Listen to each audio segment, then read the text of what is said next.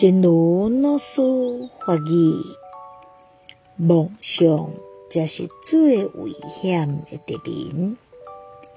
最危险的敌人是家己迄挂狂妄的想法，一欉真小的代志，透过污染的扭曲，会变甲坏肉面，袂输鬼怪。完全无符合事实的真相，这个时阵如何会当做出正确的判断？妄想才是最危险的敌人，最危险的敌人是自己那些狂妄的想象。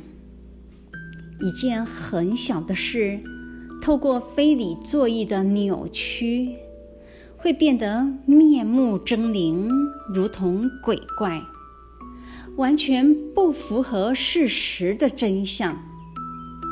此时如何能做出正确的判断？希望新生四季法语第二二六则。